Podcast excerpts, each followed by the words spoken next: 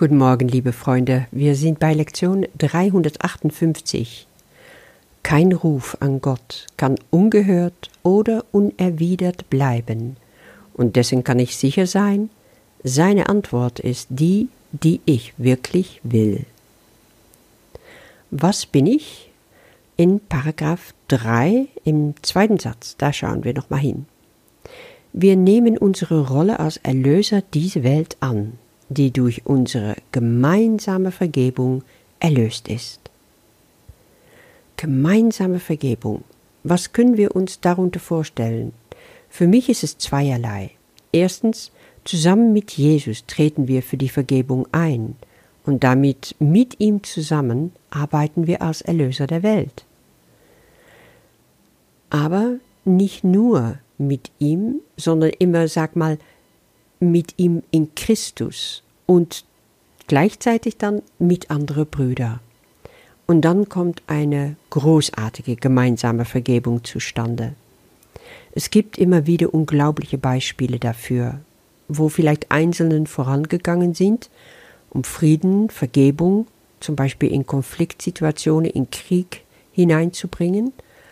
Und daraus sind dann später Projekte von gemeinsamer Vergebung entstanden. Ich denke zum Beispiel auch an solche Prozesse, die in Ruanda stattfanden, äh, nachdem vor mehr als 20 Jahren jetzt radikalisierte Hutus in dem Land fast eine Million Tutsis und moderaten Hutus ermordeten. Eine wirkliche Genozide. Die Wunden in dem Land, die dadurch geschlagen wurden, sind nicht immer alle geheilt. Aber in einigen Dörfern haben Menschen sich zusammengeschlossen um durch gemeinsame Vergebung wieder eine Versöhnung zu finden, wieder einen Weg, einander zu vertrauen und miteinander zu wohnen und zu leben. Unvorstellbar eine solche Situation. Es scheint unglaublich weit entfernt von unserer Welt zu sein. Und doch geschehen auch bei uns Gräueltaten, im kleineren Rahmen dann vielleicht, die nach Vergebung und die nach Sühne fragen, weil Menschen sonst nie mehr vertrauen könnten. Und das funktioniert immer nur durch gemeinsame Vergebung. Und ganz oft sind es Einzelne, die ganz tapfer vorangehen und andere sich dann dabei anschließen.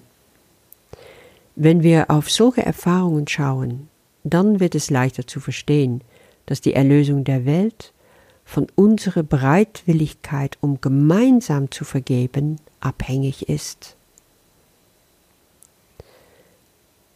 Kein Ruf an Gott kann ungehört oder unerwidert bleiben, und dessen kann ich sicher sein, seine Antwort ist die, die ich wirklich will. Wer spricht in uns und will unsere gespaltene Geist heilen? Wer zeigt uns immer wieder geduldig und liebevoll den Weg zum Vater zurück? Wer flüstert uns unermüdlich zu, dass wir uns erinnern können, dass wir nicht alleine sind? Das ist der Heilige Geist. In dir. Er weiß, wer du wirklich bist. Er erinnert sich daran, was du wirklich willst. Er ist die Stimme für Gott und dadurch auch für dich. Alles, was er dich gibt, kommt direkt von Gott. Und das, ja, zeigt, dass er Gottes bester Assistent ist. Sag mal, seine rechte Hand, kannst du so sagen. Ein großer Organisator. Er hat vollkommen den Überblick und er weiß genau, welcher der nächste Schritt ist. Wie würdest du es überhaupt schaffen ohne ihn? Ja, gar nicht. Und von daher verwundert es nicht, dass in, in diesem Gebet die erste Zeile an dem Heiligen Geist gerichtet sind. Du allein, der du dich erinnerst, was ich wirklich bin, erinnerst dich an das, was ich wirklich will. Du sprichst für Gott und sprichst somit für mich. Und das, was du mir gibst, kommt von Gott selbst.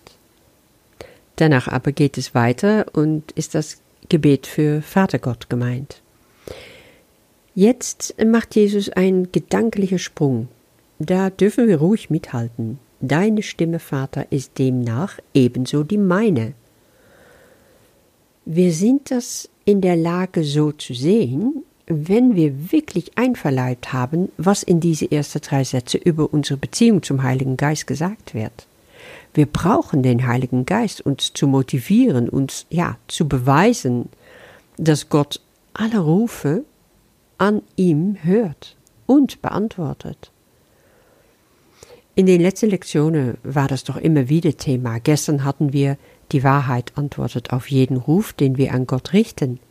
In Lektion 356 am Tag davor, Vater, du hast versprochen, dass du nie versäumen würdest, auf jeden Ruf Antwort zu geben, den dein Sohn an dich richten würde.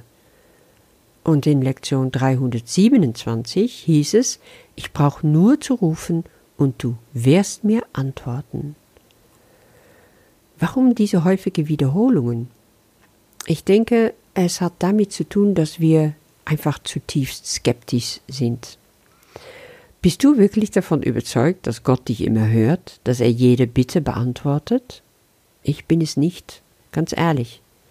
In mir ist auch eine andere Stimme, die flüstert, das tut er, vertrau ihn, aber mein Verstand kommt auch sofort mit Beweise, ja, wann Gott also mein Ruf nicht gehört, nicht beantwortet hat. Ich glaube, es hat wohl damit zu tun, dass wir seine Antwort oft weder erkennen noch haben wollen. Ja, sei mal ehrlich, wenn, wenn du in Not bist, aus welcher Gesinnung heraus rufst du dann zu Gott? So vielleicht? Papa, ich habe Aua, bitte mach, dass es aufhört. Ich will, dass Ruhe ist. Ich will, dass alles wieder gut ist. Ja, das ist wie Kinder ihr Vater bitten. Er soll machen, dass der Schmerz aufhört, dass die Ungerechtigkeit, das Böse, das ihnen angetan wird, dass es von ihnen genommen wird. Papa, du bist doch so mächtig, du bist doch so stark, du kannst doch alles für uns tun. Und was passiert dann? Wenn der Vater ein richtig guter Vater ist, dann schaut er immer auf das, was sein Kind in Wirklichkeit braucht. Und das mag auch nicht immer genau das sein, was das Kind will. Dann kann es auch sein, dass er ihm ein liebevoller Klaps auf den Popo gibt und sagt, komm, du findest raus, dass du stark und groß bist. Sag dem anderen Kind mal Bescheid.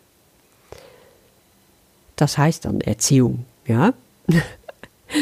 Du kannst natürlich fragen, will Gott uns also erziehen? Nein, ich denke, so platt ist es natürlich nicht.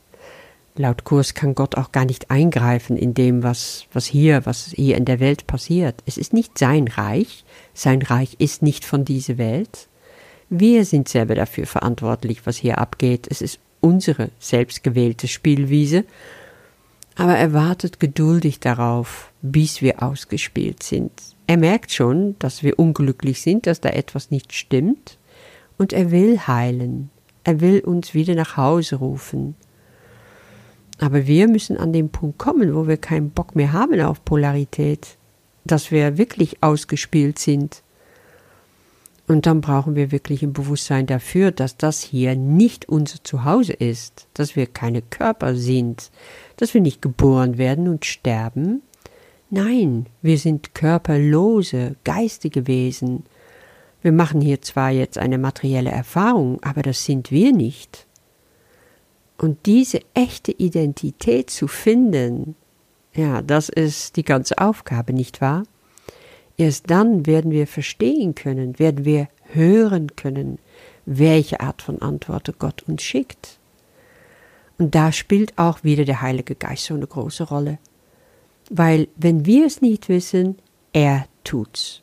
Wir brauchen ihn wirklich nur vertrauen. Hören wir also auf diese Stimme für Gott. Er vermittelt uns diese Antworten in unserem Herzen, so dass wir es verstehen können. Er öffnet uns für die Wahrheit. Dann folgen wir ihm nach, dann wachsen wir in Glauben und in Vertrauen und kommen unweigerlich an den Punkt, worum es geht, dass eben dieses kleine Selbst nichts ist, aber das wahre Selbst alles. Kein Ruf an Gott kann ungehört oder unerwidert bleiben. Und dessen kann ich sicher sein, seine Antwort ist die, die ich wirklich will. Du allein, der du dich erinnerst, was ich wirklich bin, erinnerst dich an das, was ich wirklich will. Du sprichst für Gott und sprichst somit für mich, und das, was du mir gibst, kommt von Gott selbst. Deine Stimme, Vater, ist demnach ebenso die meine, und alles, was ich will, ist das, was du mir schenkst, in eben jener Form, in der du beschließt, dass es mein sein soll. Lass mich alles das erinnern, was ich nicht erkenne, und lass meine Stimme stille sein, während ich mich erinnere. Doch lass mich deine Liebe und Fürsorge nicht vergessen, indem ich dein Versprechen an deinen Sohn in meinem Bewusstsein stets bewahre. Lass mich nicht vergessen, dass mein Selbst nichts ist, aber dass mein Selbst alles ist. Amen.